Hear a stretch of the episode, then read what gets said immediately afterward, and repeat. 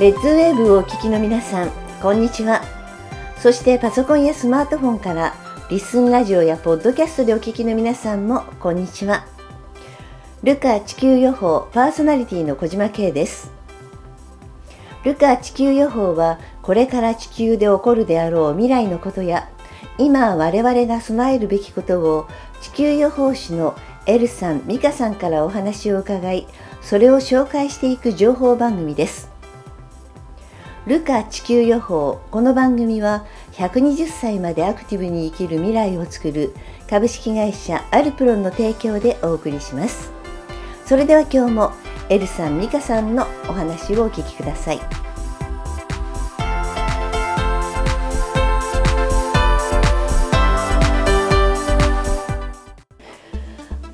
前回とかね前から結構虫の話をしているじゃないですか、はい、でいろんなところで虫が大量発生っていう話がありますよね。そうですね。あのコロナの時でね最初に虫の話を言ったのは。そうね2019年の12月なんでまだコロナがうん。騒がれる前の段階で、まあ、コロナのことは言ってたんですけど、まあ、コロナって名前ではなく、はい。あの感染症のこと言ってたんですけど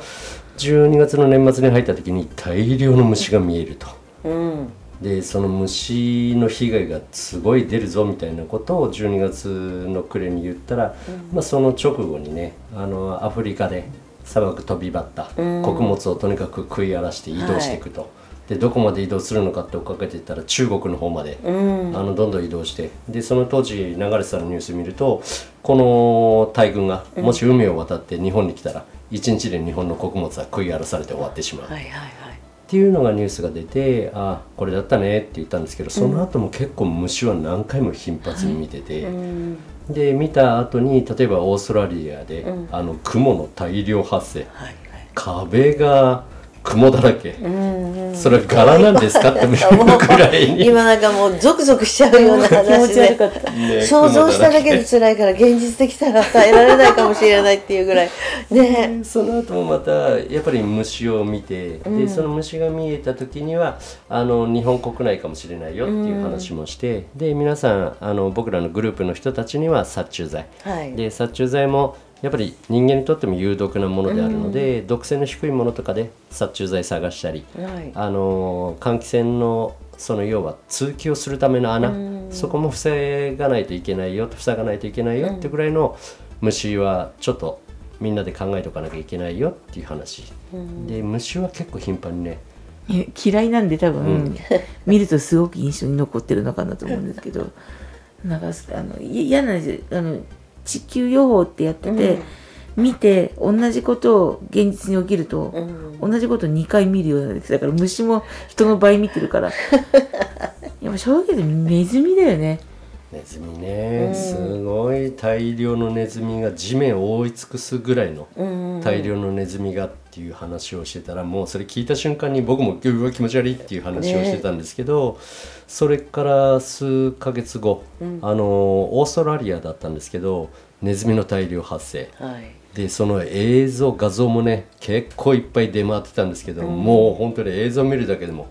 本当に地面を覆い尽くすようなネズミ、で農家の方の朝の仕事の第一番はいきなりの農作物の手入れじゃなくて、まず1時間半かけてネズミの処理を始めると。で1時間半かけてネズミに仕掛けといた罠とかに捕まってるネズミの処分、でそのネズミの、えー作業だけで1時間半取られてっていうもう映像はね、あの鳥肌どこじゃなかったね、うん。怖かったね。怖かったね、で、まあ、見たのが一般家庭にも、来るって言ってたんですけど今ちょうど、あのーこの間北海道に行ってきたんですけど、はい。出発の前日にニュースが流れて、北海道で雪虫がすごいって言って、うん。本当に吹雪舞ってるぐらいのでゴーグル持ってきた方がいいみたいな。言うてあってあとか思ってなんか普通に歩いてると目も鼻も口も入ってくるって言ってて、ーでまあ服はツルツルで虫が落ちるのしようねとか行ったらたまたま雨だったんでうん。いなかったんですけど、あとはグループの中の方で「美香さんムシムシ」って言ってましたけどうちも玄関開けたらカメムシがびっちり入ってて悲鳴でしたとか庭がなんか新しい葉っぱがなったのかなと思ったらカメムシだったとか。すごいって言ったよねカメムシね。すごいね。あと一番今の結構セミナーとかで宿泊するときにホテル取るじゃないですか、はいはい。でホテルに泊まった時にニュース流れるニュースがフランスと韓国でトコジラミがすごくて、それが観光客がみんな持ち込んで、でなんかフランスではなんか電車の椅子にも座らないって、あ連れてきちゃうからって言ってね。すごい痒くて刺されて、うん。なんかだから来年のオリンピックにすごいあの向けて駆除しても駆除しても出てくるって言って、うん。すごい悩みらしいですよ。ね、虫はねみんな嫌いだからね。だから生活の中ですごくそれどうしたらいいんだろうってね。どうしてかわかんないね。そうね。虫殺虫剤買っても対処するのは一時的なものだし、うん。あのそれを本当に大量噴霧しちゃった時の家族体へ影響を考えると、ねそれもちょっと考えなきゃいけないし、まあ、本当は無害なもので虫除けがあれば一番いいんでしょうけど、なかなかそう都合がいいものもないので、ね木作とかあったけど臭くてね。はああそうね。んねその匂いがムーンと立ち上げてね。いなんかね。ムシムシしちゃう感今じで、ね、年に関しては本当あまりにも暑すぎて蚊が本当に時期外れで、うんいつもだったら夏に蚊でみんな被害をもらうのに、今回に関しては秋になってからまあ秋があったかどうかもちょっと微妙ですけど。そうね今あの、まあ、でも今はちょっと冬っていうにはちょっと早い感じがするから、あのでなんかな残暑っていう言葉がはい。ね、昔はあったけど残暑なのかあった夏なのかが分かんない感じだったしね、うーんだから虫の発生っていうのがねすごいこう怖いなっていうのね。どっかでガも出たって言ったし。うんうん。あそう。北海道もやっぱりガタ、うん。ガタ出てきたとにかく虫のニュースが多くてなんかみさ23回つ人より多く見てる。そね。そうれがなんかちょっと残念だなっていうか全然嬉しくない。ねねよく美香が結構もう2017年ぐらいから地軸がずれた、地球の地軸がずれた。ってずれたことによって多分天候もそうだし生態系もどんどん多分変わってきてすごい僕は今年気になるのが虫以外で言うとやたら熊のニュースを見るようになってこんなに人里にあの熊が降りてきて、で降りてきたとしても昔だったら多分熊も人間を警戒して怖がって近寄らなかったはずが普通に人間に近づいて襲ってくる、だから虫もそうだしもう動物人間も含めて全部生態系自体がちょっと狂ってきてるのかなっていうのはすごく感じるようになりましたね。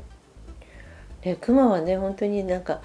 もうこの暑さでねやっぱね山の中に食料がないんだよね、で里に降りたら一回食料があるっていうのを覚えてしまったので、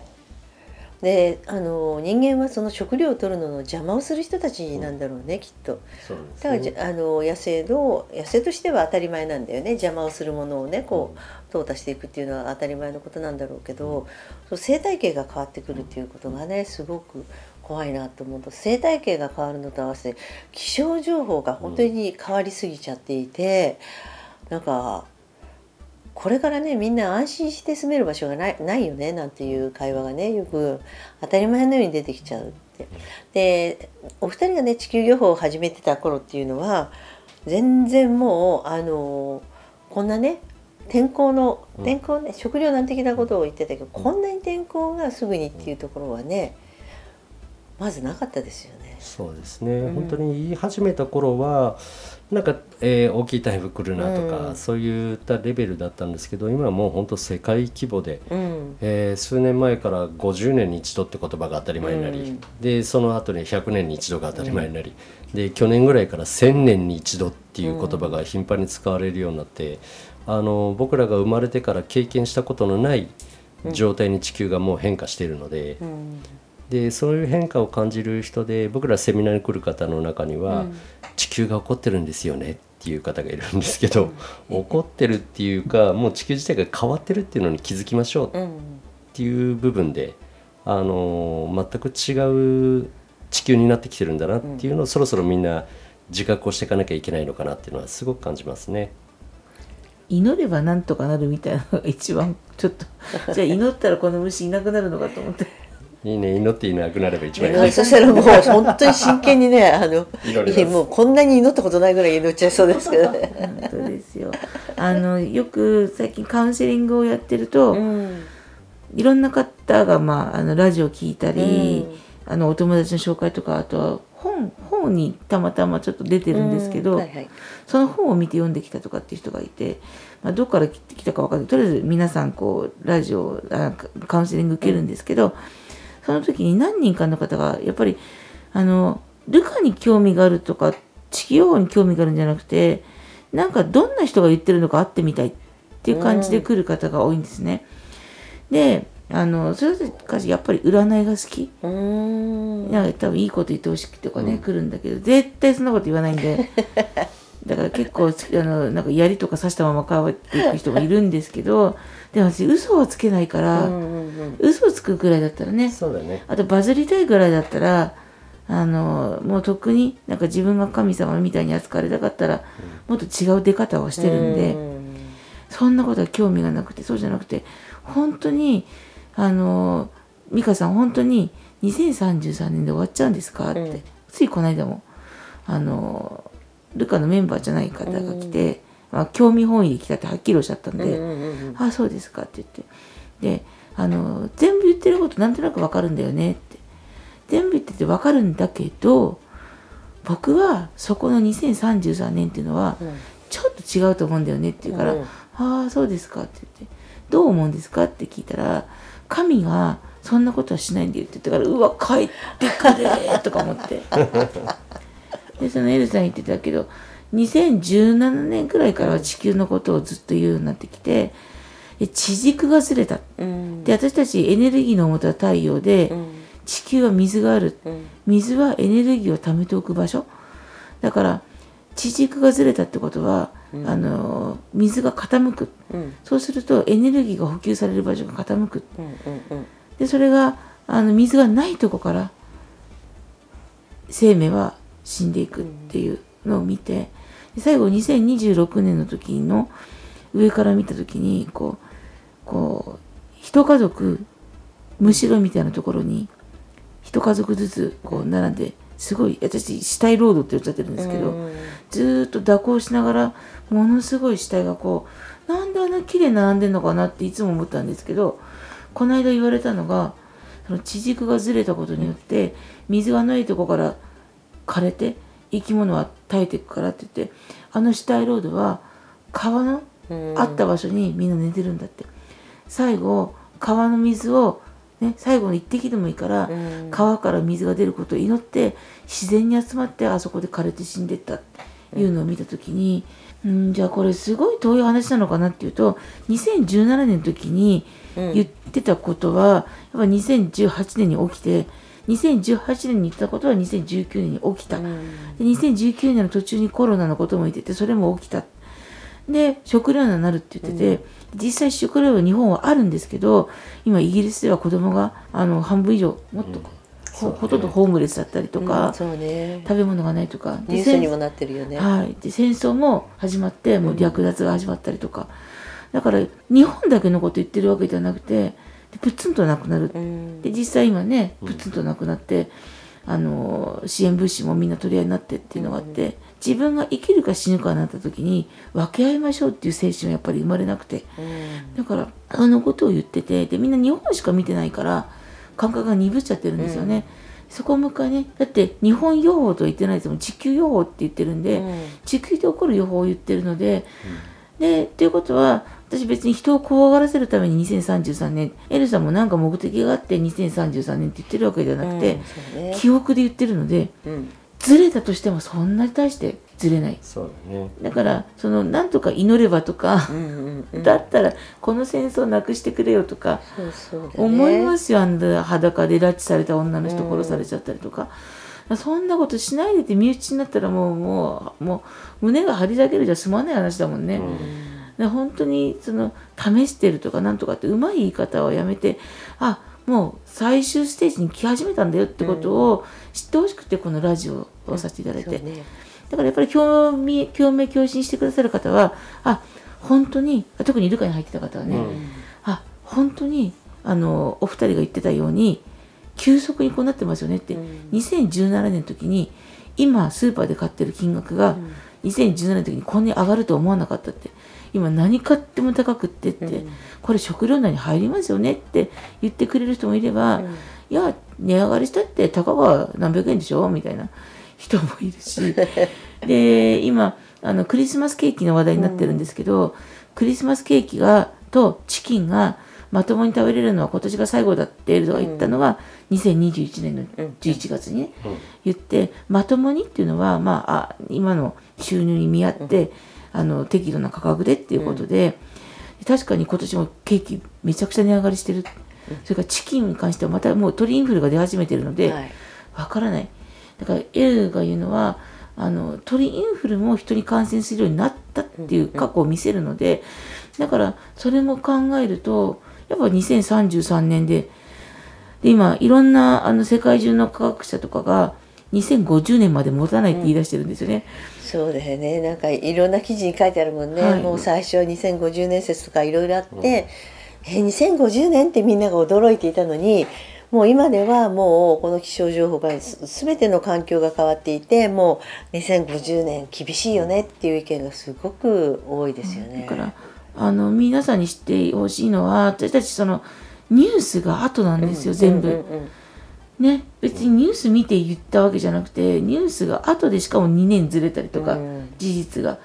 そのことを知ってほしくてだからそんなのっていう方は別にそこでなんかルカに来てくださいとも言わないし、私たちはあそうなんだ。2033年までに何をするのかっていうことをあのね一緒に考えていける人たちだよね。そうだね。あのこちらからお願いして絶対一緒にやってくださいっていうことはないので、あの何回も僕ら言ってますけど僕らの役割は単純に伝えること、はい。で伝えたことに対して受け止め方は皆さんそれぞれあっていいと思うので、共感してもらってあ共に頑張りたいなって思う人は一緒に参加して、あのやってくれればいいしそうじゃないっていうお考えの方を僕ら否定する気もないので。あのそれはその人の考えでやってもらえばいいのかな、ただやっぱり僕らは見てきたことを伝えてきてそれが現実になってきたっていうのを目の当たりにしてきたのでやっぱり伝えることを伝えておかないといけないなっていうだけだもんね。今までは例えばあのいろんなところで震災とか、はい。あのあっても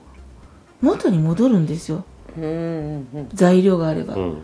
でももう材料がないから元に戻らないってことがわからないから、そこだけは想定しようがないんだよね、うん。だからその中にいるんですよ。やっぱ怖いこと言うグループだからダメとか、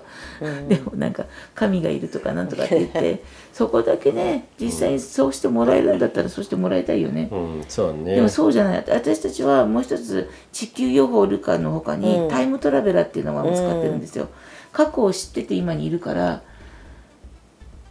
そのことしか伝えちゃいけないとも思ってるんで、うんうんだから嘘はつかないんでその人に合わせて意見変えるってことはないので、うんだから占い好きの人とか幸せだけを求めに来る人は がっかりして帰りますよ。ね。そうだね。うん、あ私は幸せになれますかとか質問ね。うん、そうですね。多いですよね。ああそうですか。結構本当にがっつり言っちゃうんで、うん私幸せになりたいんですって言うからそうですねそうですねそのあの鼻を整形すればきっと幸せになりますよとか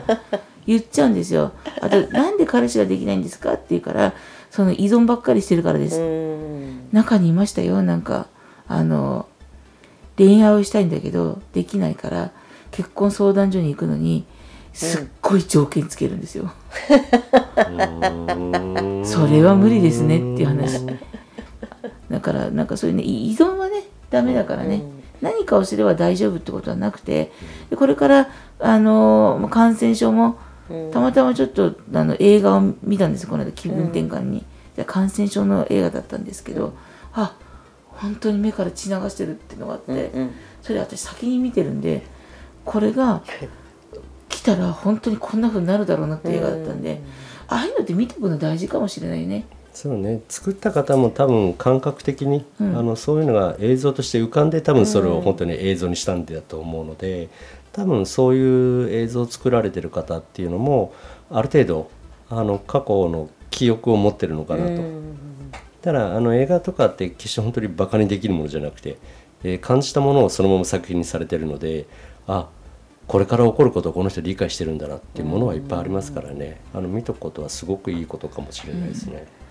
あの自分で想像ができなかったらあの逆にそういうのを見ておくといいようんいいね。ですねでその映画の中でやっぱりあのそういう解決策というかね、はいそういう対応策みたいなのが出てくるから、自分で考えつかない場合はそういうのを見てあの映画でこういうのがあったっていうので知っておくっていうことはいいことですね。やっぱ準備っていう話をしてるけど知らないで一発一回でね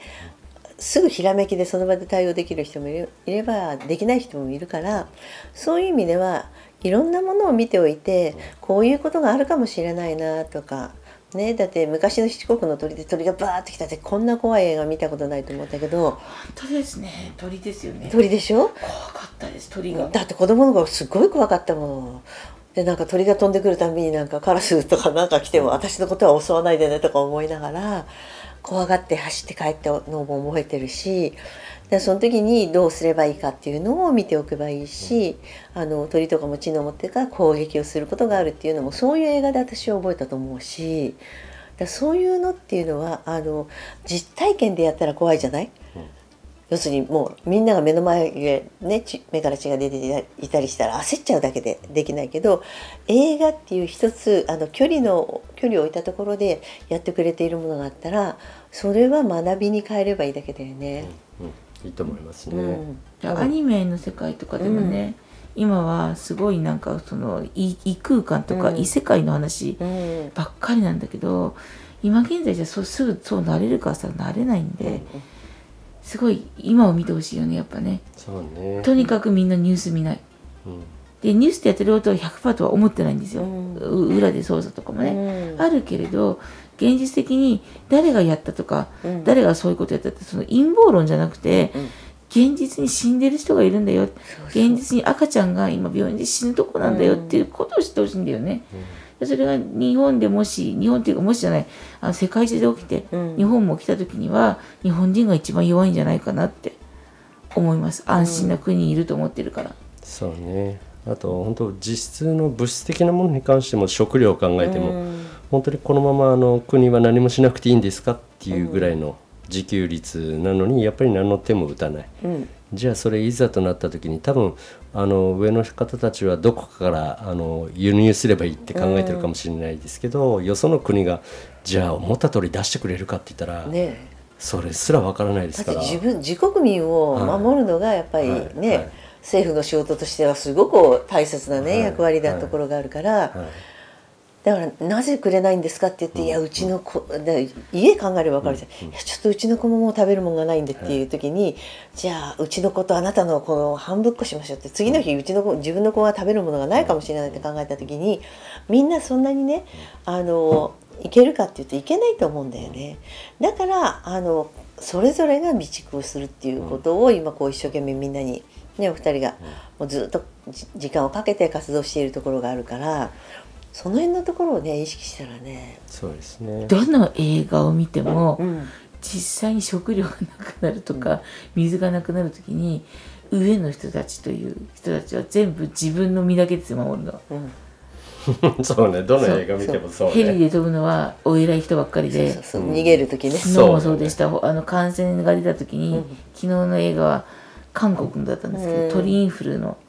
が一気に流行した時に、うんそれを他の国に移しちゃいけないからって言ってそこだけ焼き殺せっていう感染してない人も、うんでも他の国を守るために感染したところは焼き殺される寸前ではいこれネタバレだから言っちゃいけないけど、うん。でそうなったんでしょうねきっと。我が身を守れっていうのは多分あれあれを見たらそうしなきゃいけないなと思いますよね、ゾンビの世界でも、そうね。これね「我が身を守れ」っていうフレーズを言うと相手に何をしてでもいいから自分の身を守りなさいとか自分の我を通しなさいっていうふうに勘違いをする人がいるんだけど我が身を守るっていうのはあの知恵なんだよね。あの戦って何かをするんじゃなくてどうすればこういう目に遭わないで済むようにできるかっていう危機回避能力がいかに高いかっていうことだよね。ノアの箱舟の話をよくエルさんがするんですけど、うん。ノアの箱舟は全部知恵の箱舟だって言います、やっぱり。ね、そうね物質をそのまま積んでいくわけではなくて、うん。いかにどういう状況になってもそういう対処方法を知っとくこと、あの知恵を持っておくことが多分次の次元には一番役立つものなので、だから2033年って僕ら言っちゃうとあと残り10年9年、うん。それしかないんですかって言われてあの落ち込んでしまう方いるんですけど、僕らはこの9年10年がすごく重要と思ってて、ここから何を学んでここから何の知恵を獲得して、あの次につなげるかがすごく重要な10年だと思ってるので、すごくいい人ぶってるからあと9年とか10年って言ってますけど、そんなんで9年持つのかよって思う時はしょっちゅうです、そんなそ,、んなそんなそれしかなくてあと9年分あるんですか？とか。ねだって病院だって分かんないね、持病持ってる人は、だから今が大事で今は健康づくりとそうだね。備蓄がとっても大事だからっていうセミナーだよねうちはね、そうだね。そうだエねネルギーだけでも何ともしがたいところがあるので、まず体をしっかり保つこと、うん。そのためには何が必要で何をするべきかっていうことも一緒に考えていければなっていうセミナーです。そうですね二人お二人の、ね、セミナー聞いててあのすごくねあの分かりやすいんですよ。あの現実的にこういうことになった時に何が必要だと思うっていうことで健康がテーマだったりとかそういうところがあるんだけど今日もエルさん美香さん素敵なお話をどうもありがとうございましありがありがたとうございました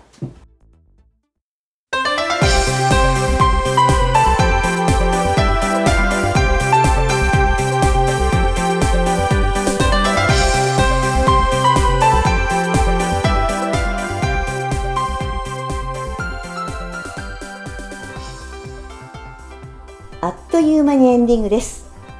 皆さんも周りの大切な人にぜひこの情報を伝えていただきたいなと思います。情報を伝えていただくにはやっぱりこの番組名ルカ地球予報を大勢の方にご案内していただけたら嬉しいです。ルカ地球予報では X のアカウントを開設しています。ぜひフォローしてご意見ご感想を添えてポストしてください。この番組は120歳までアクティブに生きる未来を作る株式会社アルプロンの提供でお送りしました。お相手は小島慶でした。それではまた来週お会いしましょう。